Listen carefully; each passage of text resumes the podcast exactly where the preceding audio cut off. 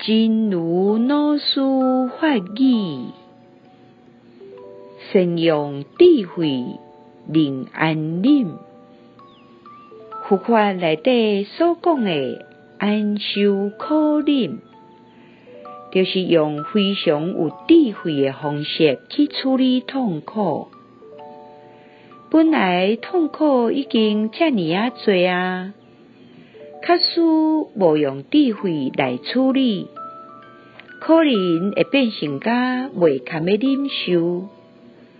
但是如果会当用智慧面对，至少会降低大部分，甚至会当全部净除。善用智慧能安忍。佛法中所谓的安受苦忍，就是用非常智慧的方式去处理痛苦。本来痛苦已经这么多了，如果不智慧的处理，可能会变成极难堪忍。